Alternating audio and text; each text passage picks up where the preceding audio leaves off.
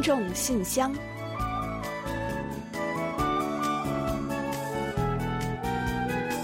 分享最新动态，聆听您的心声。听众朋友们，大家好，我是李璐，欢迎收听《听众信箱》节目。听众朋友，大家好，我是婉玲，非常高兴啊，又到了跟大家一起开启信箱的时候了。嗯，婉玲啊，平时呢，我从没看您开过车，这是不会开车呢，还是？说实话，我是有驾照的。那不过考下来之后呢，一直都把它用来压箱底儿，从来都没拿出来过呢。嗯，其实这种情况呢，在韩国呢也有一个挺有意思的说法，叫做“藏龙苗头”。这“藏龙”啊，就是。衣柜，嗯，然后呢，就是驾照的意思了。就是说啊，把这驾照呢收在 好好的这个收在柜子里边，不用。嗯，我跟您呢情况是差不多啊。嗯，但是呢，这几天看到有消息说，韩国驾照呢有望改为双语的驾照。同时来标注韩文和英文啊，双语是韩文和英文这两种语言啊。对，是的。然后呢，能在至少三十五个国家直接的使用，还是非常动心啊。呃，就想着呢。要不要再把开车这个基本技能呢重新再捡起来？嗯，值得考虑下。哎，我觉得你是不是认为这个有了双语驾照啊，在外国开车也会很方便 而动心了呢？现在呢，出国自驾游的那么多，那这样一来呢，一本驾照在手就可以使遍天下了。您是猜对了。那以前呢，要么是需要换国际驾照，要么呢是要把这个驾照公证翻译以后才能用。很是麻烦啊，但是呢，以后可就是要方便多了。嗯，最近呢，好像也有不少这个中国小伙伴特意来韩国考驾照啊。没错，回到中国呢，他们只需要再进行一个笔试，就可以换中国驾照了，很简单。要是韩国的驾照再添这么一项高大上的功能。会不会有更多的人动心呢？嗯，不过动不动心好像还得再看看。但是可以肯定的是啊，咱们的听友呢一定已经等不及了，要听着接下来的节目了。就让我们一起来正式开启今天的听众信箱吧。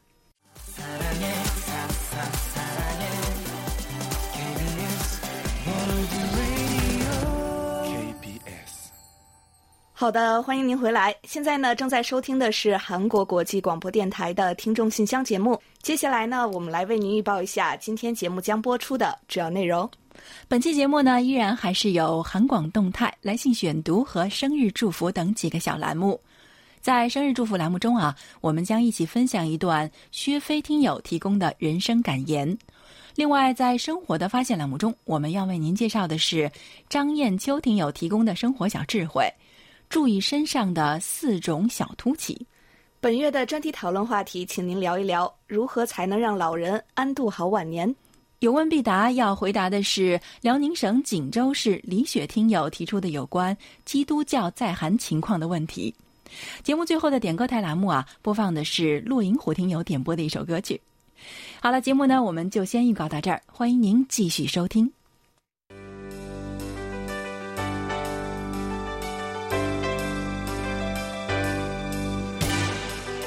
听众朋友，欢迎进入今天节目的第一个环节——韩广动态。首先呢，二零一九年海外听友满意度调查的线上调查已经从七月十六号开始了，时间呢截至七月二十九号，为时是两周的时间。那请大家呢前往我们的官方网站，为我们在线填写调查问卷。线上调查参与起来呢，可以说方便和快捷。希望广大听友还有网友们能够积极的参与。将您的收听情况和感想反馈给我们，供我们改进服务质量。嗯，与此同时啊，线下调查，也就是纸质问卷调查呢，也在进行之中。时间呢是截至九月十六日。我们已经为一百位听友寄送了纸质调查表。最近这些日子呢，不少听友啊也已经陆陆续续的收到了。其中呢，部分听友已经迅速填好，并且发回给了我们。在这里呢，我们还想麻烦没有填写的听友啊，抽出一点点宝贵的时间为我们填写，然后呢，尽快回寄给我们的韩国地址。那地址呢，我们将在稍后的来信选读环节，还有节目尾声中介绍两次。现在还不太了解的听友啊，请您提前准备好纸笔，到时候呢记录一下。嗯，如果呢您对邮费有负担，或者是担心邮路过程中有耽搁，也可以呢在填写后通过拍照的形式，把表格的照片发送至我们的邮箱 chinese at kbs 到 co 到 kr。那刚刚我们说呢，已经有听友把填好的表格给我们反馈了回来，就是通过这种形式啊。同时呢，我们也再来和大家强调一下，听友满意度调查对我们来说是非常非常重要的调查。希望收到表格的听友呢，可以全员积极的参与填写。因为表格数量有限啊，所以呢，没有收到的听友呢，也请您按照我们刚刚介绍的线上参与方式参与进来。嗯，特别是我们的各位监听员们，要多多拜托大家了。我们将在活动结束之后啊，在参与的所有听友中抽取的部分听友赠送一些精美的奖品，以示感谢。另外呢，还有一条动态，那就是我们的金堤发射站呢，已于近期完成了修复工作。到七月二十八日期间呢，我们正在进行六零九五千赫的试播，所以欢迎大家在北京时间的十九点半到二十点半准时收听，并且把您的收听效果和情况反馈给我们，供我们进行调试和改善。此外呢，第四届用韩语制作视频征集展预赛报名时间已经于七月十五号截止了。那目前呢，评选工作正在如火如荼的进行之中。令我们欣喜的是呢，这次也有不少的中国听友参加比赛。七月二十四号，我们将公布十二强，那也期待大家呢都能有一个好成绩。然后呢，七月二十九日到三十一号，我们会进行最终的决赛。决赛网友投票时间呢是八月五号到八月九号。八月十二号呢，我们将公布最终获得大奖的前三强。嗯，十二强和三强呢，都将获得韩广的精美奖品。最终进入前三名的获奖者呢，将于九月一日到七日访问韩国。这场争霸赛最终能够花落谁家呢？大家一定跟我们一样很好奇吧？欢迎您一起来围观比赛的战况，和我们一同欣赏精彩的韩语秀，并为您心仪的人选投票。投票的网友也同样有机会获得我们的精美奖品的。那最新消息呢？我们会随时向大家来介绍。同时呢，您也别忘了关注我们的官网以及新浪微博 KBS World Radio，来了解本次比赛的详情以及韩广的最新动态。嗯，好了，在栏目的最后呢，还是有几位幸运的听友要获得我们赠出的奖品。下面呢，我就和李璐一起来公布一下本期节目的获奖听众。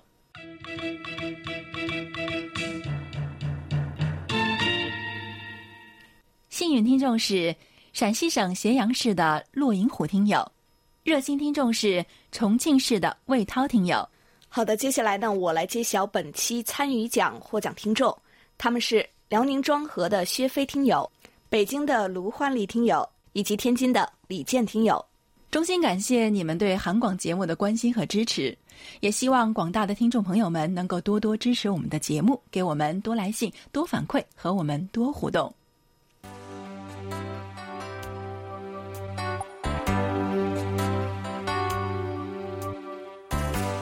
听众朋友，现在是来信选读时间。今天继续为大家选播几位听友的来信，并解答听友提出的问题。首先，我们向大家介绍一下我们的联络地址。我们的联络地址是韩国首尔市永登浦区汝矣岛洞汝矣公园路十三号，KBS 韩国国际广播电台中国语组，邮编是零七二三五。您还可以发送电子邮件，那地址是 Chinese at。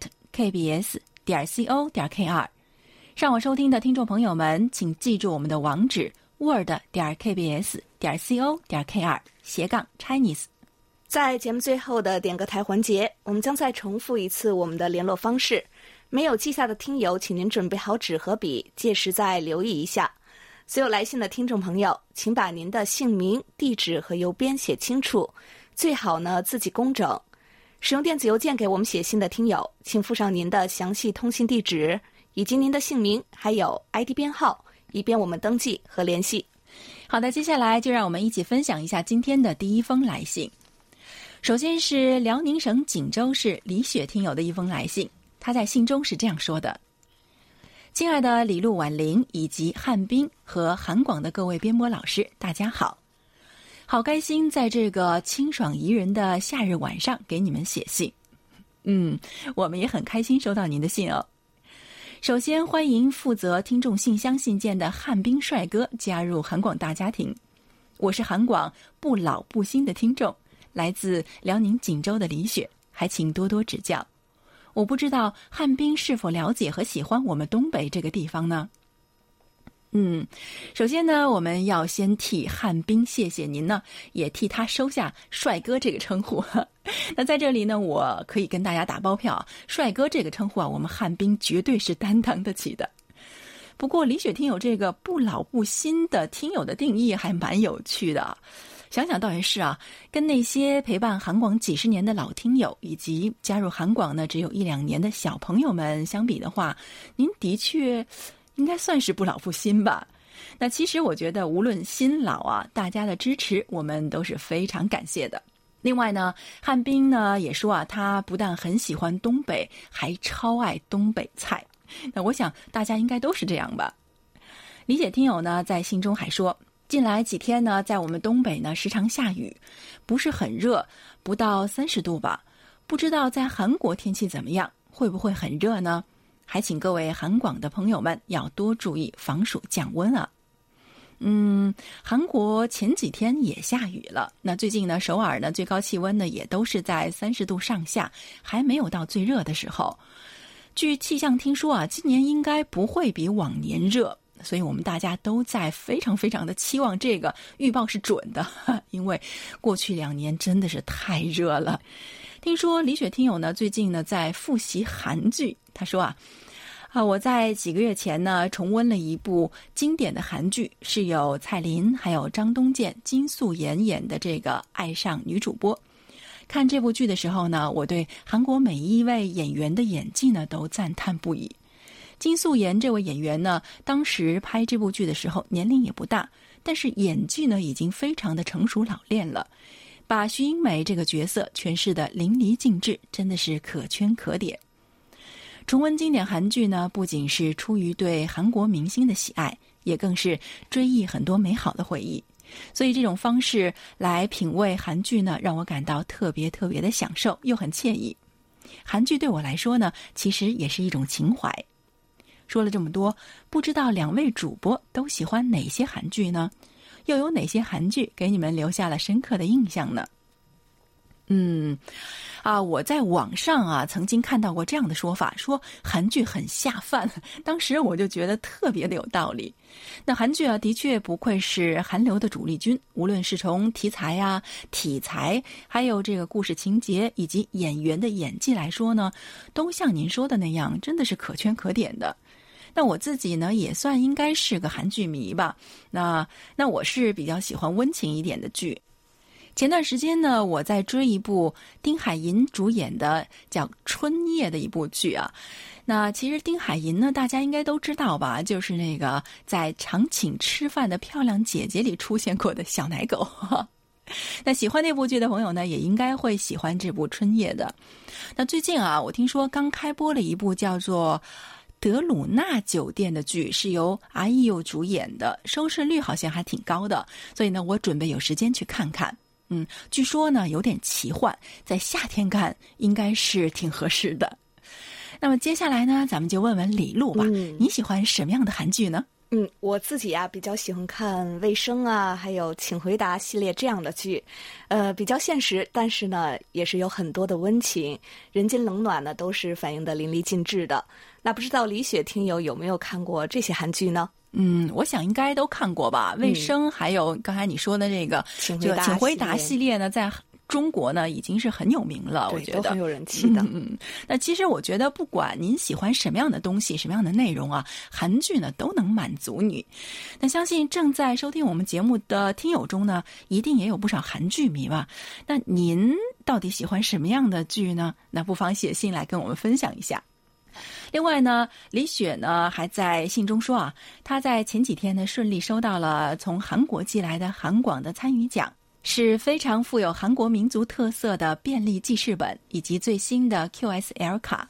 韩国文化在生活的细节处处体现出民族精神风貌，让我不仅感受到了历史悠久文化的魅力，更是看到了韩国文明发展的历程与伟大。我非常喜欢这些贴心实用的礼物，非常感谢韩广。还有，我想问一下，在四月份寄给柜台的手写信，你们收到了吗？其中有收听报告表，还有点歌信，以及有问必答等等的。另外呢，我在上周日啊又给你们寄出了手写信，其中呢还有神秘的小礼物，是什么？暂时先不告诉你们，到时候再见惊喜吧。啊，您四月份的手写信呢，我们已经收到了，而且呢已经在前期节目中选读过了，还有提问呢，也将在今天的有问必答中为您解答。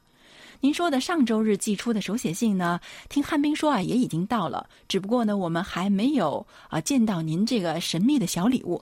那不管怎样呢，先在这里感谢你。等看到礼物之后呢，我们会在这里跟大家一起分享。听友们是不是也很好奇，到底是什么神秘礼物呢？那也就请您关注我们下一期的听众信箱哦。好，再次感谢李雪听友。好的，谢谢李雪朋友。那接下来呢，我来介绍一下重庆市魏涛听友的来信。他说：“KBS 节目组的各位工作人员，大家好，已经脱离队伍好长时间了，进来的你们过得可好？嗯，我们都还挺好的，劳烦您惦记了。而且啊，我想呢，有了您的消息，我们也是更幸福了。因为呢，看到九位来信的听友啊，再次给我们联系，就觉得很是开心啊。”魏涛听友呢，在信中继续说。每一次写信之前，明明有很多话想说，但是坐在电脑面前时，又不知道该说些什么。就说说我的近况吧。这段时间由于工作的关系，已经有很长的一段时间没有仔细的好好的收听听众信箱了，也已经很久没有写过信跟你们聊聊家常了。因为常常要下午八点钟之后才下班，回到家的时候都已经很晚了，所以也就没有太多的时间细细的来听。嗯，没有关系的。呃，我们知道大家平时的生活呢都很忙，再忙呢，大家不都还是记挂着我们吗？呃，这已经让我们很是欣慰和感动了。有时间呢，欢迎随时回到韩广的大家庭中来，叙叙家常琐碎，也给您自己呢一个吐露的平台。现代人呢，平日工作生活辛苦，希望我们的广播呢也能给您一丝慰藉。另外呢，魏涛听友还继续说啊。现在国内有一个很火的抖音短视频，短视频里面有很多韩国人也在玩，还有专门学习韩国语的教学，很有意思的。他们的对话都是用的韩国语，让我能在玩抖音的同时，也能跟着学习一些口语，还蛮不错的。再加上宋志兴老师推送了一个关于学习韩国语的网站，里面有很多的课程，有初级绘画，也有中级绘画。对于非系统学习韩语爱好者来说是非常有帮助的。视频都是韩语教学，讲得非常清楚明白。虽然没有系统的去学习过韩国语，但都能够听懂。相信只要坚持下去，韩语水平一定会有所提高。嗯，我倒真是挺好奇是有哪些视频啊？呃，能不能再来信给我们详细的介绍介绍呢？我有时啊也会看这些小视频，时间不长，但是呢信息量巨大。获得的乐趣呢也是不少，而且啊，我也需要提高提高韩语水平，所以呢，可以的话呢，您不妨啊给我再推荐几个吧。那不知道呢，您有没有收听过我们的看韩剧学韩语呢？每周一个重点的生活常用语来介绍给大家，我觉得呢也蛮适合非系统学习韩国语的爱好者的。我在节目中呢也是学生一枚，跟着韩国播音员出身的全老师呢一起学习，欢迎您呢加入我们。北涛听友在信中最后还说：“这次先写到这里吧，剩下的话就留着下次写信时再说。”最后祝你们工作顺心，开心过好每一天。好的，我们呢也希望您呢工作再忙都能保重好自己，也期待着下次呢接着再和您续未完的话题。好，欢迎魏涛听友的回归，希望今后啊能够常常收到您的来信。刚刚呢，李雪听友谦虚的说自己是韩广不老不新的听友，那么写来这一封信的听友呢，就是位真正的老听友了。接下来要跟大家分享的是陕西省咸阳市骆银虎听友的一封来信，他在信中是这么说的：“李璐、婉玲、汉斌，你们好，有一段时间没有跟你们联系了，因为我的儿子有了女儿，我和妻子都帮忙照料。”每晚回到我们自己的住处就比较晚了，也很累，所以呢就没能多多写邮件联络你们。现在我的孙女刚过一百天，稍大点儿了，也稍微好带点儿了。我和妻子呢现在也能较早回到自己的住处休息了。哇，首先呢，要恭喜您升级做爷爷喽！那看着天使般的小宝宝，那相信啊，您二位一定是在欣喜之余也感触颇多吧。不管怎样啊，新生命的诞生在任何时候都是值得祝贺的事情。所以呢，在这里呢，也祝您的小孙女呢能够健康快乐的成长。不过，即使这么忙，录音虎听友呢也没有忽视我们韩广的节目。他在信中说啊。这段时间呢，即使很忙，也没有错过收听柜台听众信箱节目。五月到六月呢，都抽了时间做了一些收听报告。不巧，电脑显示屏不亮了，最近才修好。但现在如果再发那个时候的报告，可能就有一些来不及了。听昨晚听众信箱节目说，六零九五千赫所用的发射站已经修好了，明天开始试播。那我就从明天开始再做报告发给你们。昨晚翻看保存的旧报纸《今日咸阳》，上面刊登着有关韩国咸阳郡的报道，但这篇报道已经是二零一二年五月份的，距今有七年多的时间了。想必咸阳郡有很大的变化吧？我们咸阳市的变化是很大的，所以我想知道韩国咸阳郡的现状是怎样的，与其他国家哪些城市结为友好城市了呢？希望能请洪一贤老师在节目里做个解答，好吗？多谢了。嗯，好的。那咸阳呢，是位于韩国庆尚南道的一个郡。那前不久呢，韩国朝鲜王朝时期有九处的书院呢入选了世界文化遗产呢，其中啊就有咸阳的兰溪书院，是个好地方。嗯，关于咸阳郡呢，我们一定会请易贤呢在今后的有问必答栏目中为您解答。那欢迎您到时候收听哦。另外呢，录音虎听友还说啊。五月中的四日和十八日听众信箱节目里呢，我被选为了参与奖获得者，奖品呢都收到了，是两个颜色不同的小布袋，蓝色的和墨绿色的，正好可以装不同的单据或者是发票，非常感谢你们。另外呢，他还在信末说想点一首歌曲，那我们呢也将在今天的点歌台满足您的要求。还有啊，您要的这个满意度调查表呢，我们是已经发出了，估计这两天呢，您就已经可以收到了。烦请您在收到之后啊，尽快的填写，然后呢回寄给我们。先在这里谢谢您了，那感谢您一如既往的支持，也在这里呢祝您阖家幸福，岁月静好。好的，谢谢洛阳虎听友。那时间关系呢，今天的来信就先介绍到这里。下面让我们一起进入一周最甜蜜的单元——生日祝福。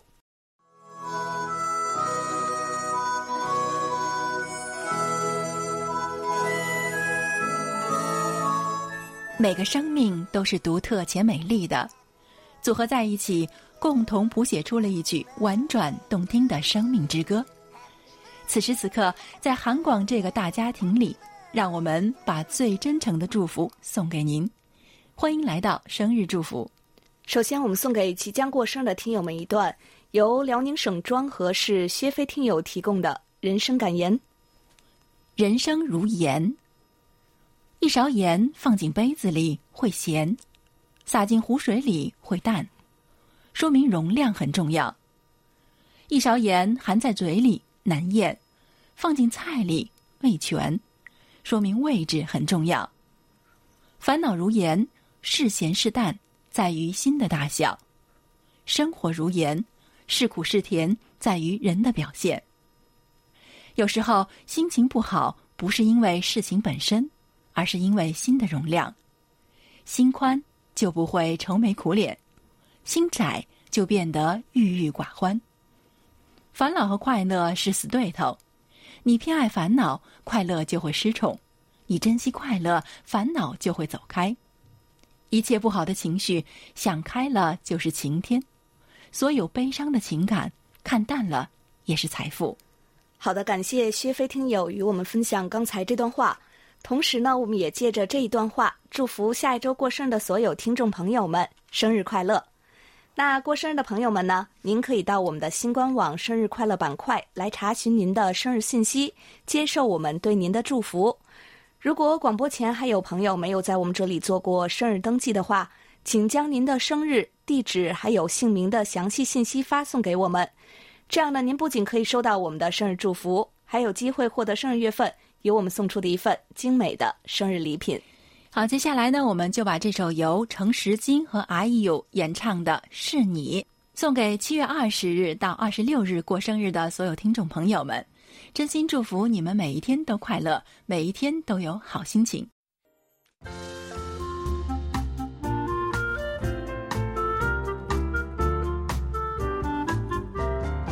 生活中的点滴值得发现，生活中的小精彩无处不在。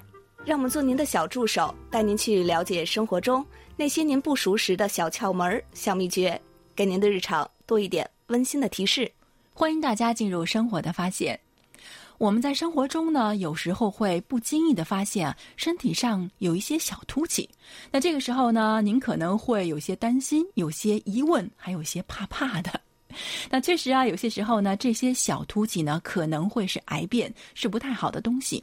但是呢，有些良性的呢，就不必过于担心，只需要定期的去检查，关注一下发展的情况就可以，没有必要自己吓自己。嗯，今天呢，我们就为大家来介绍一下北京张艳秋听友提供的相关内容，一起呢来了解一下需要注意的身上的四个小凸起。嗯，首先呢，就是比较常见的结节，那结节呢是指体内直径小于三厘米的病灶。一般呢都称为结节灶，那结节啊一般来讲呢都是良性的，极少概率呢会癌变。那就比如说我们女性朋友们常常会遇到的这个乳腺结节，女性朋友们可以留心一下，在乳腺里面呢是不是会感觉到一些小小的硬块？那质地呢坚韧，边界清楚，活动程度良好。其实呢，您不要太害怕的啊。一般情况下，乳腺结节呢是挺常见的，并且好发于育龄期的女性，是不要太担心的。嗯，第二个小凸起呢是常见的囊肿，囊肿呢也是一种良性的疾病，它可以长在人体的表面，也可能会长在内脏之中。囊肿的形态就是一种良性包块，内容物呢是液态的，不过一般来说对健康没有太大影响。只要囊肿没有压迫到周围的神经、组织或者是器官，就不需要特殊的治疗。很大部分的乳腺囊肿病例并不需要做特殊处理，但是要注意定期观察、监测囊肿的情况，以防发生癌变。嗯，还有一种小凸起呢是息肉，那息肉呢实质上就是人体某个正常的结构上赘生出来的一块肉。那大部分的息肉呢都属于良性。但是呢，仍然有一部分息肉呢会恶变和癌变，所以呢，建议大家啊，如果发现体内有息肉呢，是应该尽快的去切除的，并且呢，要做好措施防止复发。就比如说我们常见的这个肠道息肉啊，有百分之八十以上的肠癌呢，可都是因为肠道息肉引起的。那肠道息肉呢有很多的类型，那癌变几率呢也是各不相同的，所以呢建议大家要定期的体检做肠镜。如果发现了肠道息肉之后呢，要及时的切除，并且呢要保持良好的生活习惯、饮食习惯等等，防止复发。嗯，还有第四种小凸起增生，增生呢也分为病理性增生和生理性增生。病理性增生往往对人体是有害的。但并不是说增生一定就会发展成为癌症，比如骨质增生，骨质增生是最常见的增生种类。在做 X 光检查的时候，经常会看见关节处的骨刺，这就是骨质增生。骨刺其实是人体代偿性的增生，所以呢，如果没有给身体带来不适，就不需要做特殊的处理了。好了，听众朋友，以上呢就是我们在今天《生活的发现》栏目中介绍的内容。在此呢，也要感谢张艳秋听友的热心参与。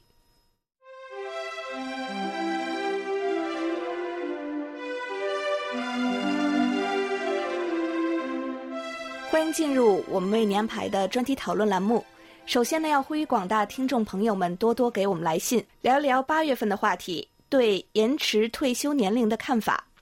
接下来呢，就先预报一下八月份和九月份的讨论话题。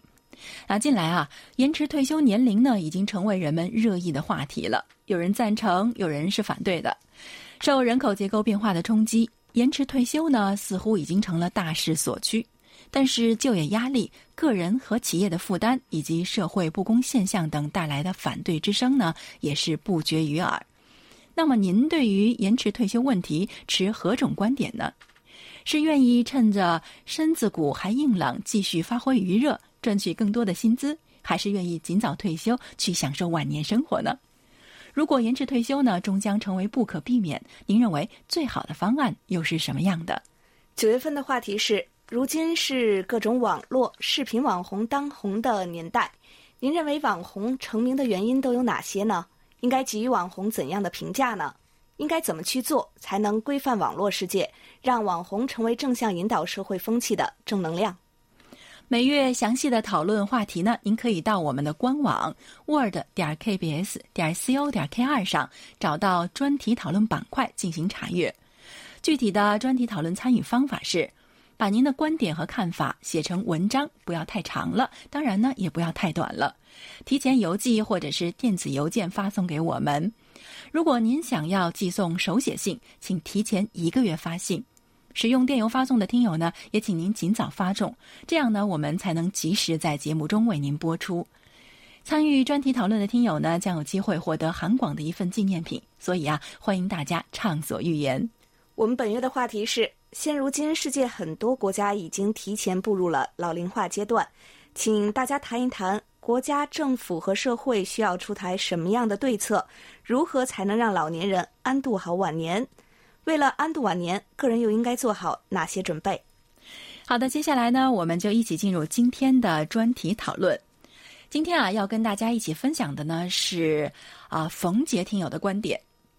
他说啊，按国际规定。六十五周岁以上的人确定为老年人。一般来讲，进入老年的人生理上会表现出新陈代谢放缓、抵抗力下降、生理机能下降等特征，头发、眉毛、胡须变得花白。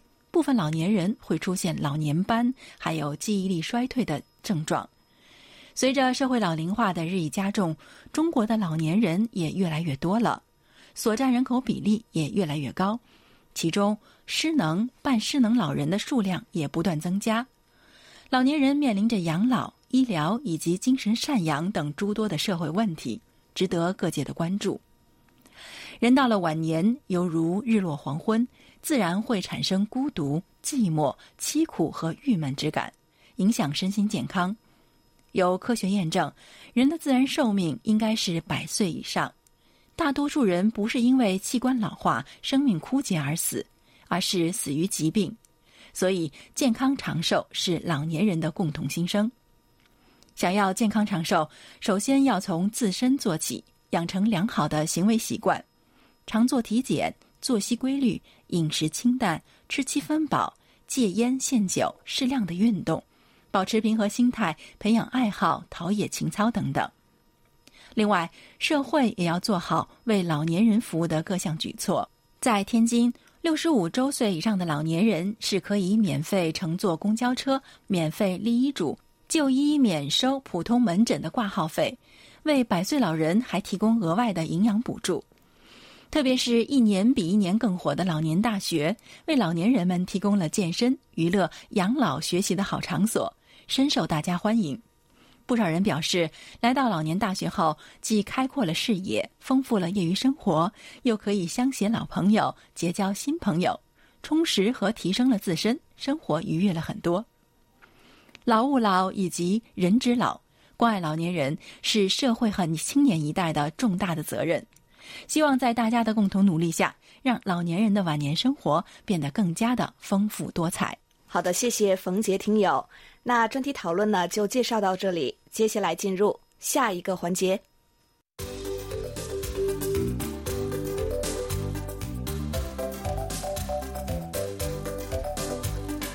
有问必答。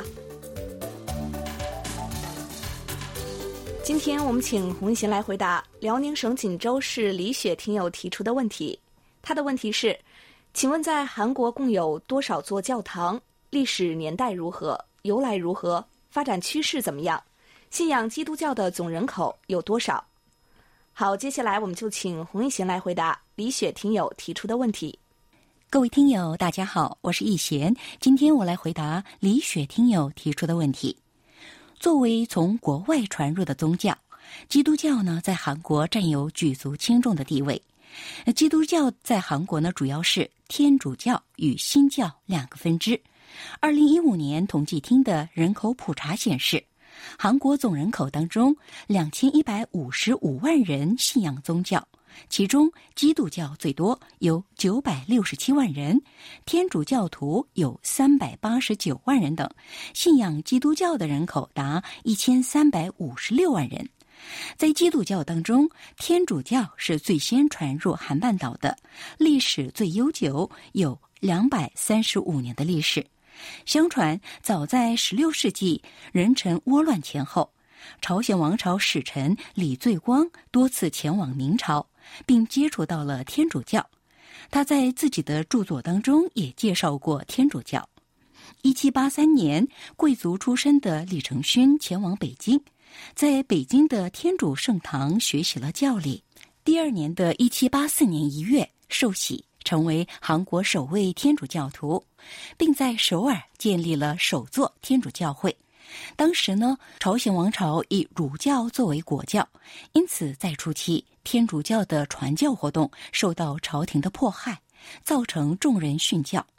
但是呢，天主教在这些殉道者的滋养下迅速成长，有一百零三位殉道者被册封为圣人等，受到梵蒂冈的重视。新教是十九世纪末由美国长老会等教派派遣的传教士传入韩国的。不过呢，当时的社会氛围也不允许新教展开传教活动，于是呢，他们凭借西方医学、现代教育等国家复兴急需的自强武器，为老百姓办校、成立医院等等。不仅如此，还为老百姓发声，致力于提高妇女的权利等，得到了社会各界人士的拥护，使得新教在韩半岛上迅猛发展。据统计，韩国呢共有五万多座教会。其中百分之四十，约两万四千多座教会集中在首尔及其周边地区。天主教呢，在全国共有一千七百五十多座圣堂，散布在全国各地。好，听众朋友，今天给大家介绍到这儿，希望李雪听友满意。我们下次再会。